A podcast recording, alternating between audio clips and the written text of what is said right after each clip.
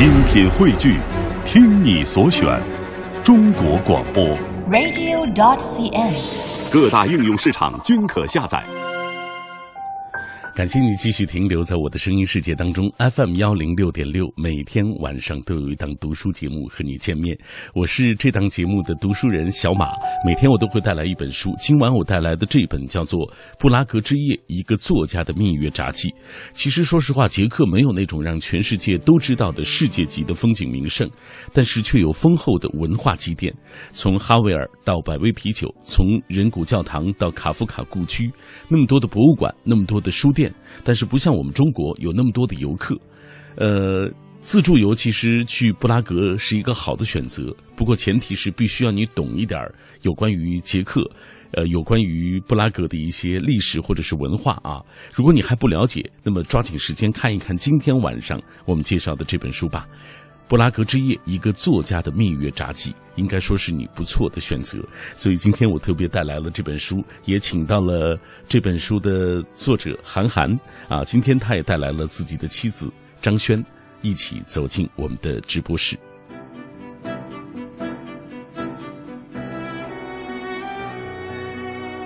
今天我们为大家介绍的这本书叫做《布拉格之夜：一个作家的蜜月札记》，啊、作者是韩寒啊、文学博士。呃，马上我们请出韩寒，同时今天韩寒还带来了他的妻子张轩老师啊，来，我们请出二位，先跟我们听众朋友打个招呼。各位听众朋友，大家五一节快乐！我是韩寒。各位听众朋友，大家好，我是张轩。嗯，这本书就是二位去度蜜月，然后在捷克的首都布拉格看到和听到的一些故事。呃，在这之前，我也特地查了一下我们国内的出版物啊，发现有关于捷克的，呃，包括历史、包括文化、包括那个旅游攻略的书都很少。所以当初韩寒，你们为什么选择了去捷克、去布拉格度蜜月？因为选择捷克度蜜月的这个原因呢比较特殊。我小时候在家里啊，看到一个这个台历，台历上面呢是那个世界上各个社会主义国家首都的风景，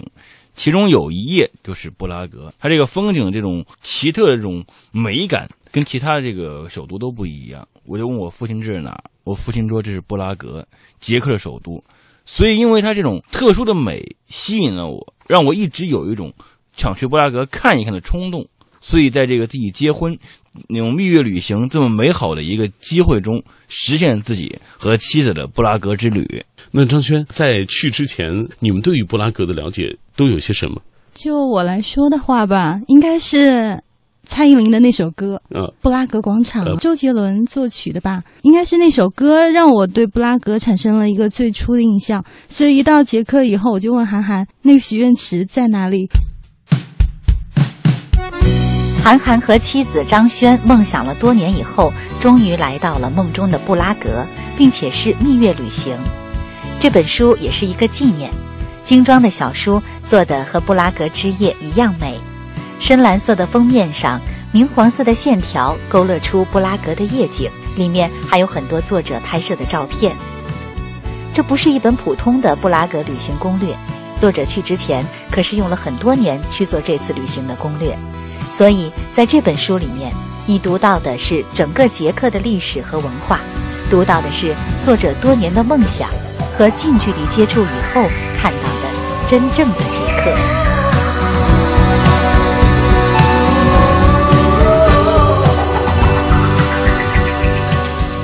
关于布拉格，实际上对于我们电波那端的很多朋友来说也是很陌生的啊。我不知道韩寒，你们在去之前做了哪些准备工作？因为我小时候就对布拉格这个城市充满了好感，所以我从小到大这个过程当中，我一直很留意布拉格乃至整个捷克它的一些文化历史，包括一些风土人情，包括我们在那个小学课本里面里面读到的卡夫卡的《变形记》，嗯，包括我们青年时代陪伴我们成长的米兰昆德拉的《生命不能承受之轻》，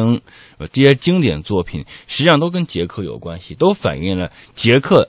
在这个二十世纪的一个变革，所以我觉得从我个人来讲的话，捷克这个国家乃至布拉格这个城市，我都有一定的积累，所以我觉得我这个旅游的这个过程当中，对于很多东西我还是相对比较熟悉的。嗯当然也是纸上谈兵。看到之后才发现，其实很多东西可能就是和我们真正的从书中读到的是不一样的。那我们接下来就打开这本书啊，来跟大家来详细介绍一下韩寒笔下的布拉格之夜到底是怎样的。开篇你就写到了是金色的布拉格还是红色的布拉格，我不知道这个颜色为什么对你来说这么重要。因为我原来去捷克之前，别人跟我说啊，这个包括报纸上面也有这个报道，说布拉格的这个主体的这种基色是金色。嗯，为什么这么说呢？因为它那个布拉格这个城市啊，它那个建筑是石头建建筑，石材的，夕阳一照照过去，果然是金色的。嗯，这个我确实也看到了，包括在布拉格周边的其他城市，如皮尔森，我们有我有一张照片在书里面的，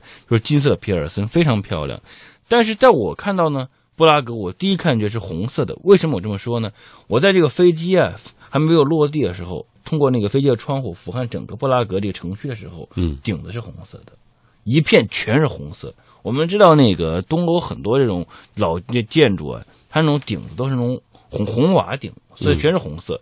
到这个布拉格之后，发现它的这个电车、油桶。很多这种城市的这种基础设施也都是红色的，它跟伦敦红有相似之处，所以我说这个布拉格这个城市。对于我来说，看第一眼是红色的。当然，还有一个由头，就是布拉格被人称为是红色的波西米亚，嗯，它是一个社会主义国家重要的首都，曾经是。所以，我觉得这个有这种因素在里面。嗯，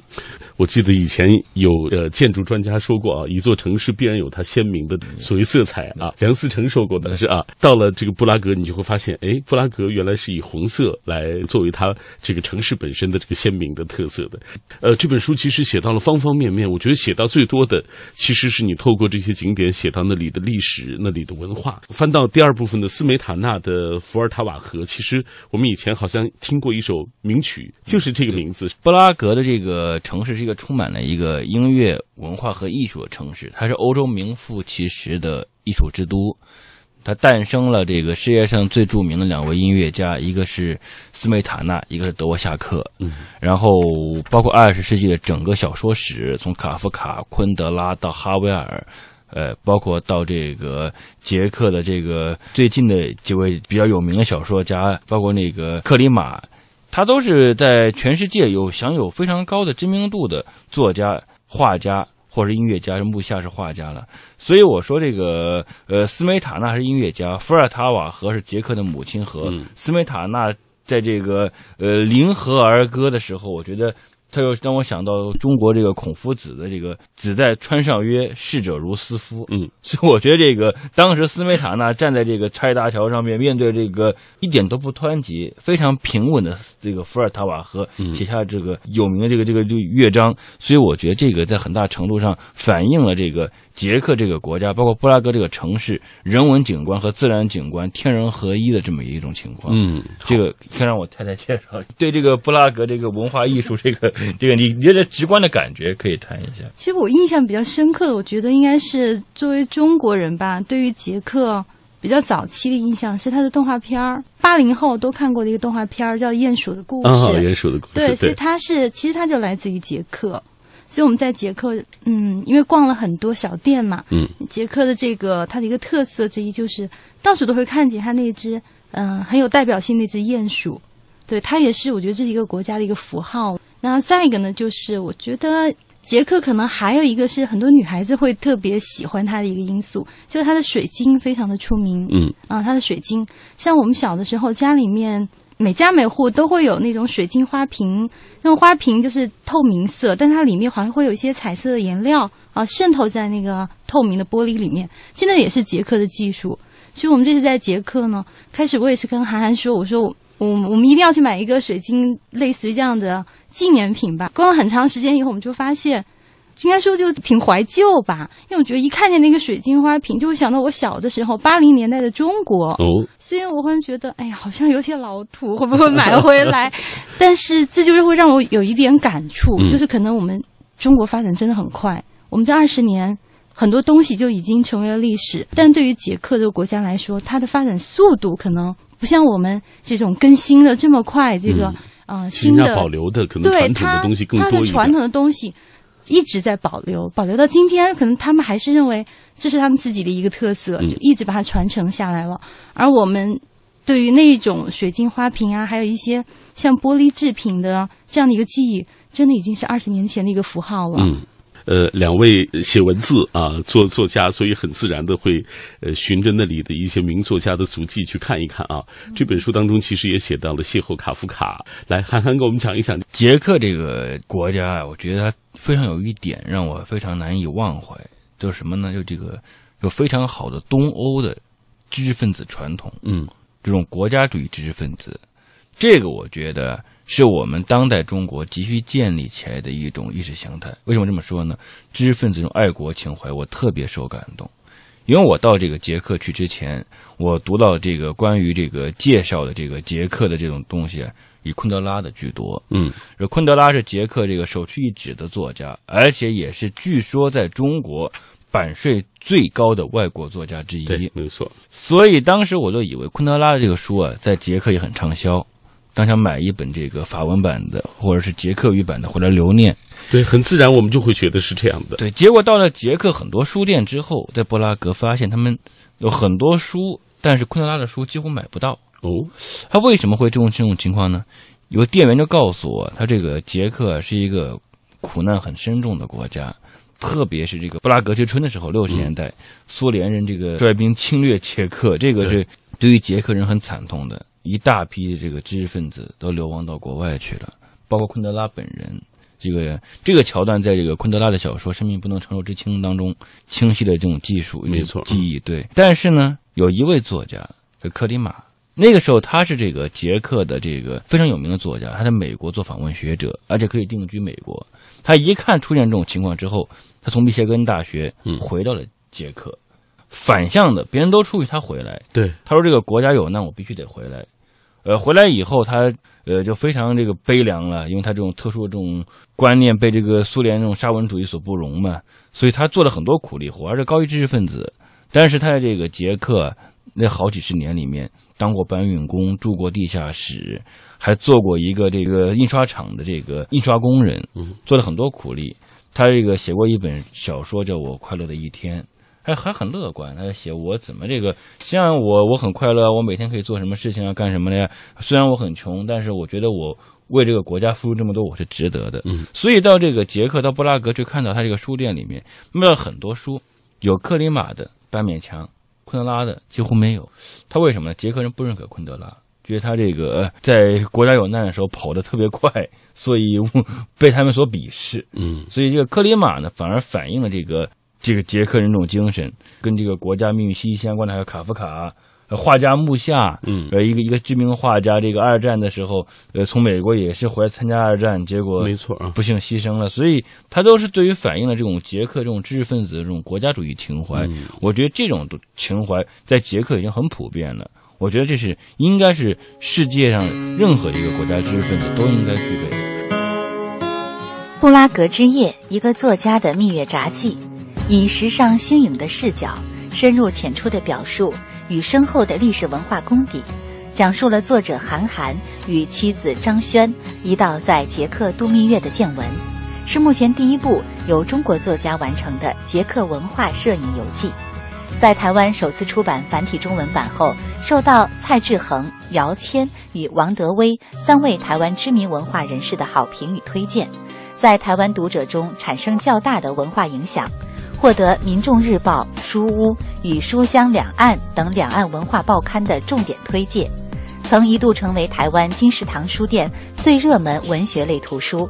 其中部分章节曾在《读者》《神州学人》等大陆知名文化期刊发表。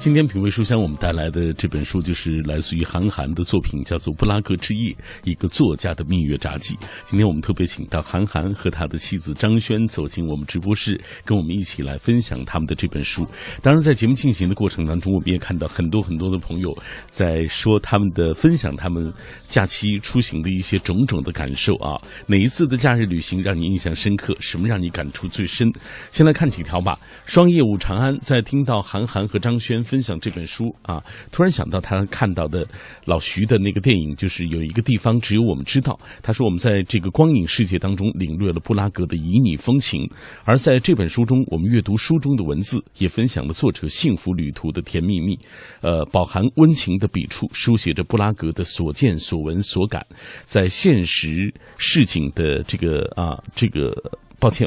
描摹当中也有追忆哈维尔·卡夫卡与茜茜公主与这座小城的不解情缘。读者仿佛是在作者的引领下啊，看到了这些。还有朋友说到了现在网络当中嗯特流行的一个段子，这是自然。他说：“亲爱的，我们去旅游吧，我带着你，你带着钱，罗马也好，米兰也罢。”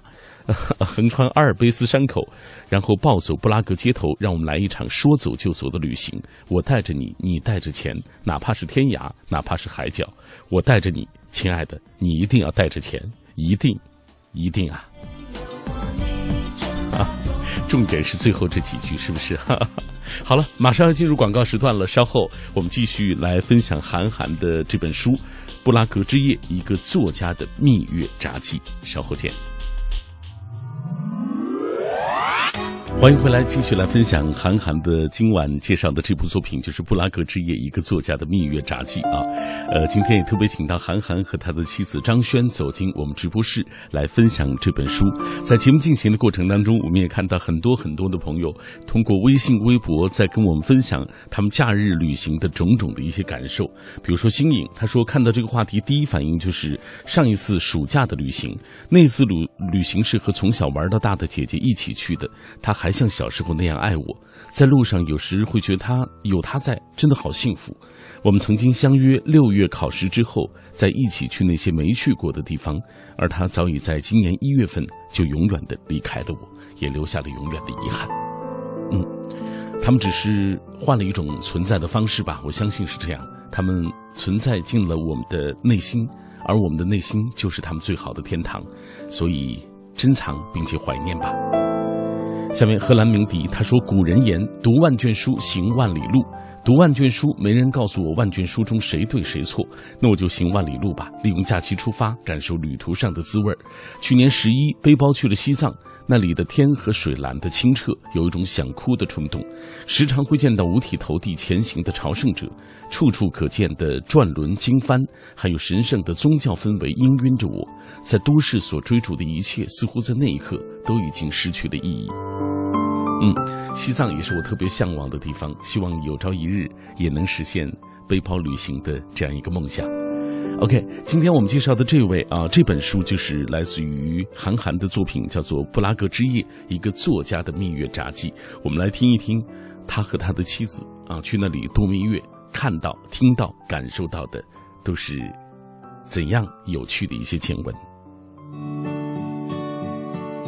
作者韩寒，作家、学者，一九八五年出生，二零零七年加入中国作家协会。二零一三年获得武汉大学文学博士学位，先后创作并出版了《寂寞城市》《蝴蝶飞出地平线》《大国小城》《侧影年华》《文化的撒旦和上帝》《寻找失踪的民国杂志》《话语的秩序》《文化当代性诸问题批判》《新文学档案一九七八至二零零八》等一系列优秀的学术文学类作品。他的作品充满文化性、历史感与社会现实意义，对处于变革期的中国有着深刻的思考与反应，因此深受各界好评，获得了海峡两岸读者的广泛关注。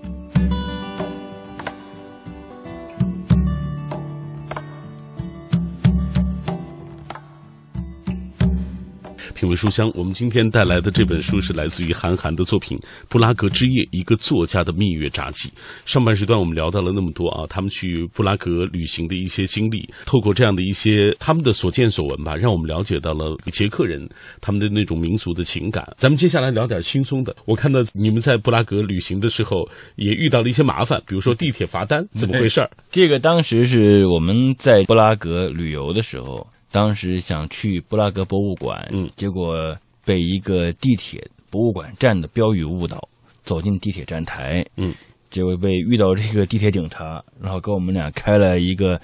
据说是顶格的罚单，嗯，那可能人民币每个人得四百块钱，嗯，呃，开这个罚单以后呢，我们当时也有点不服气，为什么呢？因为那布拉格那地铁啊，它没有像北京地铁这样有安检呐、售票啊，它很简单，它就是一个那个呃墙上一个一个一个很小的一个像 POS 机一样的一个识别器，就可能你自己都没有注意到，没有注意对。当然你自己买那个票以后，自助的买票上车上车买票，我们俩当时也不是刻意逃票，就是找那个这个博物馆嘛，哎，最后走地铁站台上面去了。所以我觉得这个反映了怎么什么一个什么问题呢？就是这个捷克人呢，实际上他是一个非常我们说非常规矩的人，嗯，他们那种纪律性非常强，他们认为坐地铁必须买票。当他看到上面站台的时候，他们不可能走下站台，他们会一直去寻找哪个地方可以买到票。然后他们才会这么做，这是捷克人告诉我的。嗯，这是我的一个这个朋友，南京大学的这个金凯旋教授翻译了这个克里马的一本书，叫《布拉格精神》。嗯，里面就有一句话，就是克里马就认为啊，这个布拉格的精神呢，不是大多数大多数人说的绝对自由，嗯，而是不自由。正因为每个人的不自由，才造成了整个社会的高度自由。嗯，所以我觉得这个句话非常有哲理。嗯，对于我们当代中国人来说的话，也是一个很有必要的启发。你看，就这么一件小事情，就反映出了捷克人他们所具有的那种品质啊。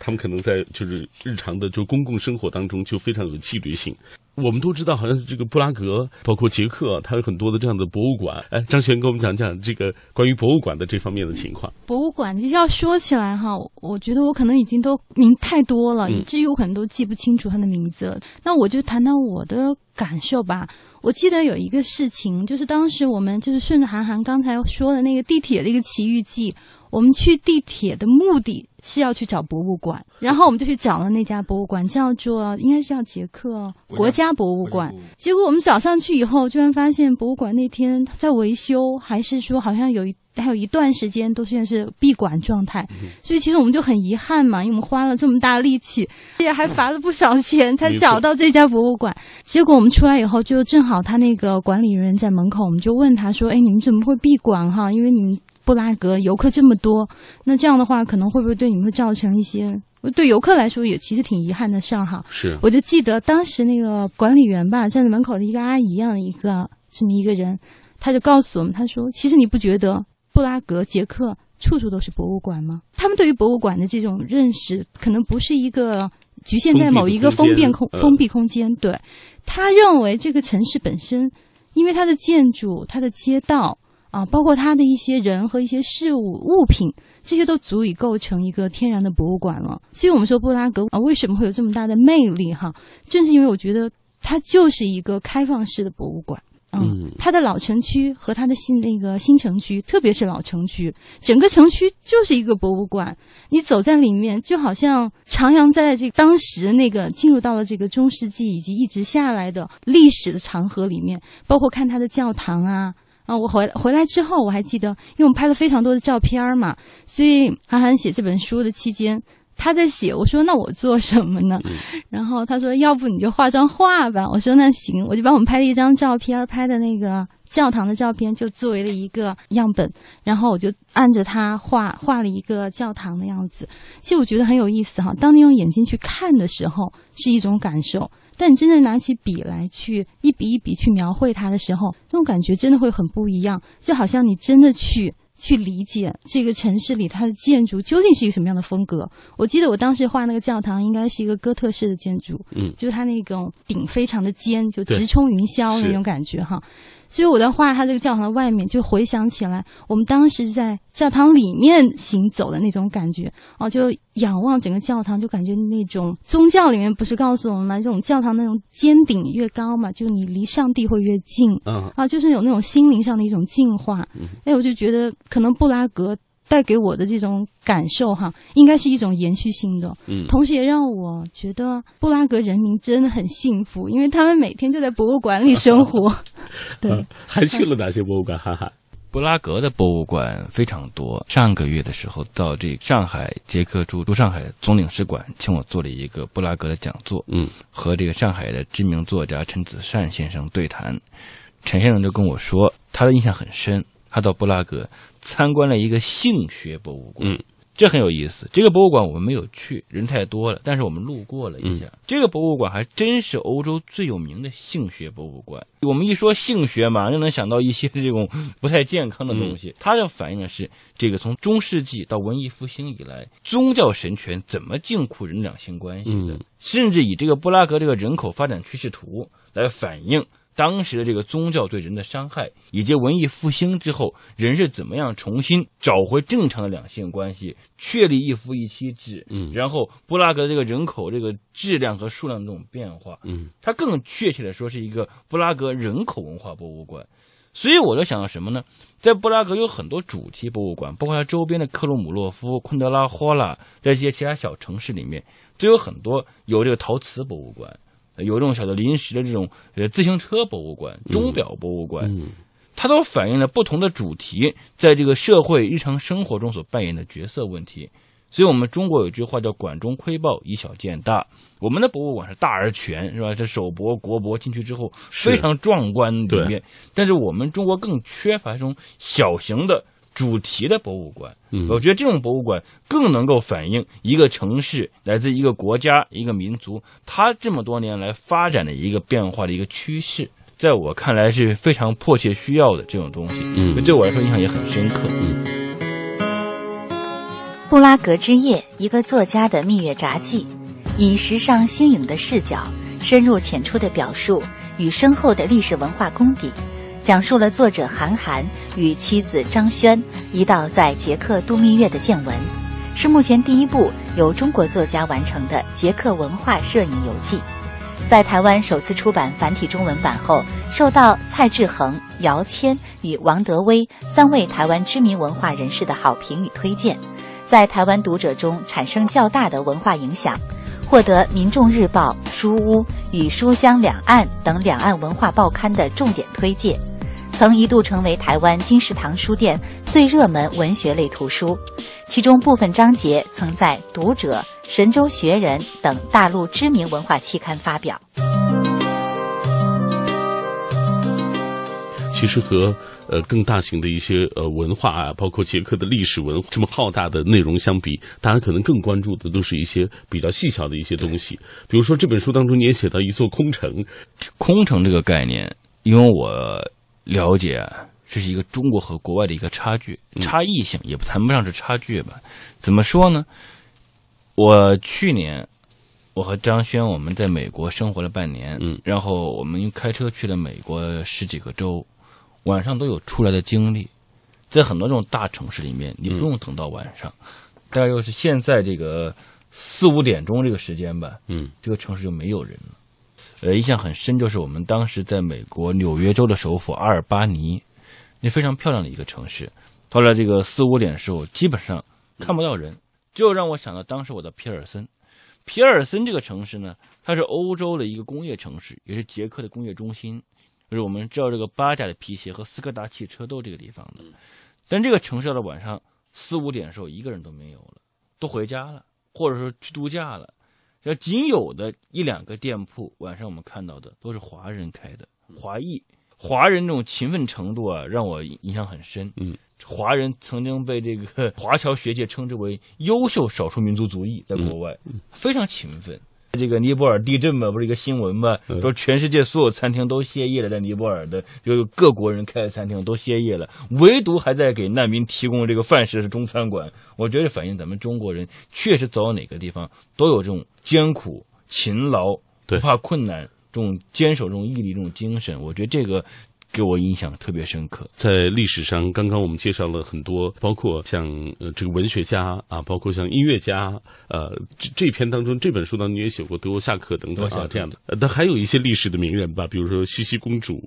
库比索娃、马特修斯等等啊，你也专门列出来。捷克布拉格周围有很多小城市，嗯，这些小城市里面都出了很多影响世界发展的这种名人，包括这个。呃，符号学泰斗马特修斯，包括这个捷克的国父马萨里克，嗯，都是周围这些小城市走出来的。所以在这些小城市的时候，我能看到他们的一些塑像，他们的一些故居，包括他们的一些生活的一些遗迹、一些纪念碑，所以我就感触很深。所以我觉得这么小的一个国家里面，它居然能够走出那么多了不起的人物，嗯改变了二十世纪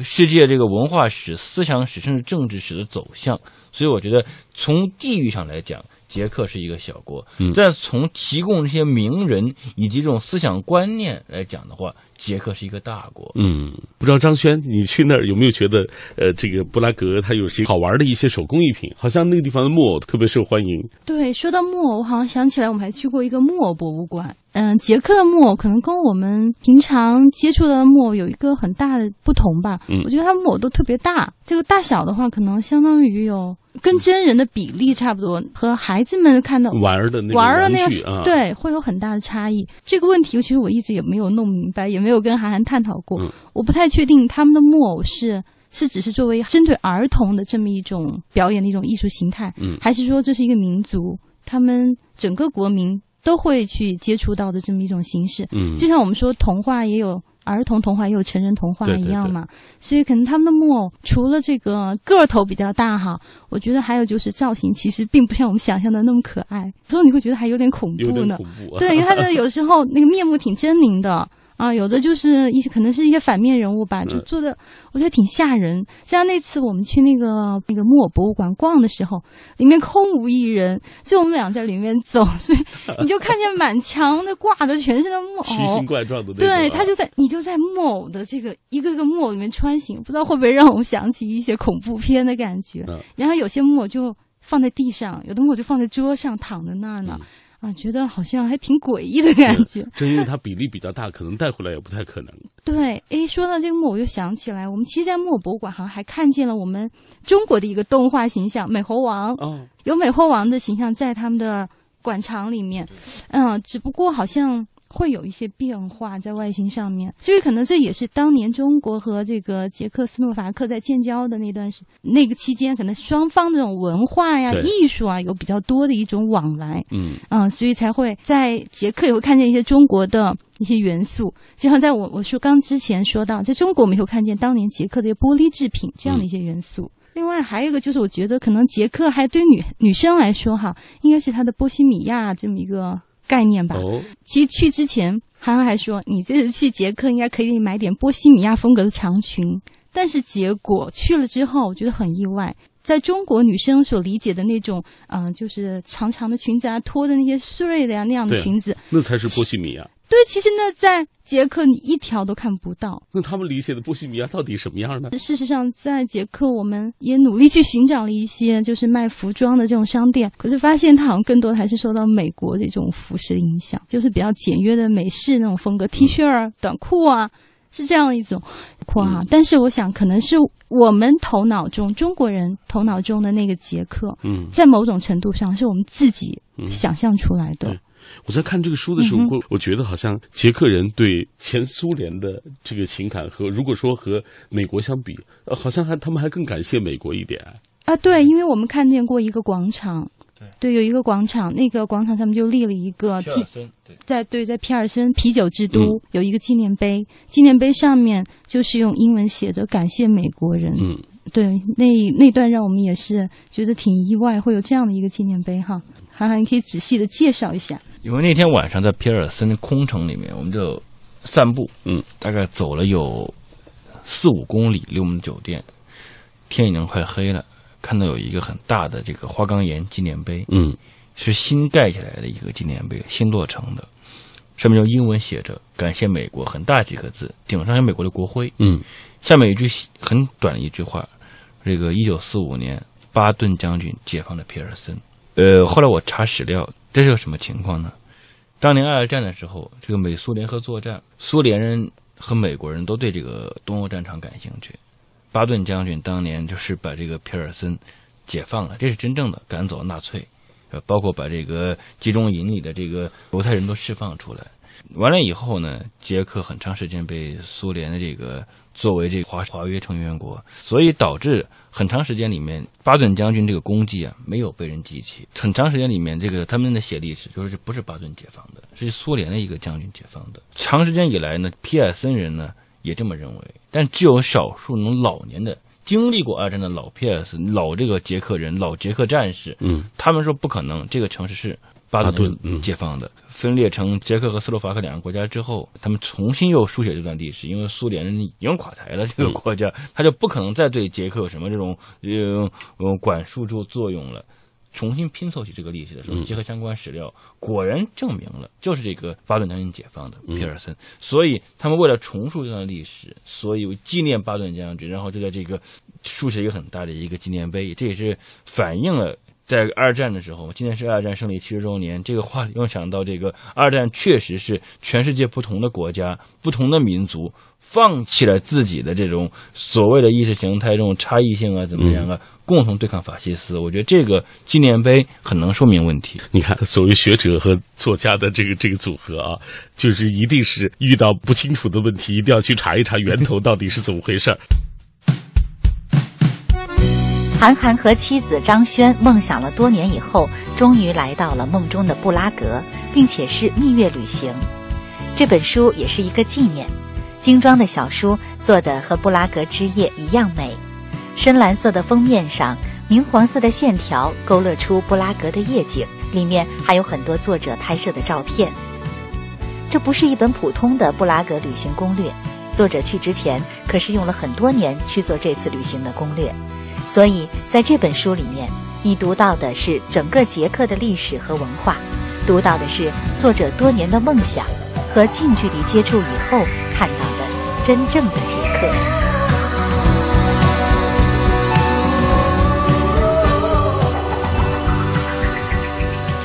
呃，张轩，其实对于呃我们电波那端很多的朋友来说，大家想去一个异国他乡去旅行，首先要考虑的问题一定是安全的问题。你们在布拉格旅行的过程当中，这个安全问题怎么样？你给大家说说。其实去之前，我我们妈妈也就特别担心我们这个问题嘛，所以她涵涵的妈妈也就我婆婆也总是交代我们说，去了以后你们千万不要单独行动，嗯因为毕竟异国他乡。对，但事实上，其实真的没有我们想象的那么恐怖。嗯对我，我甚至觉得在捷克的记忆还是挺美好的，因为我们当时去的话也不算不上是跟团，因为大部分时间都是我们自由行动，所以有时候到了晚上，我们俩还是胆子挺大的，还到处去溜达溜达。嗯只不过会出现一种情况，什么呢？就是韩寒之前说的，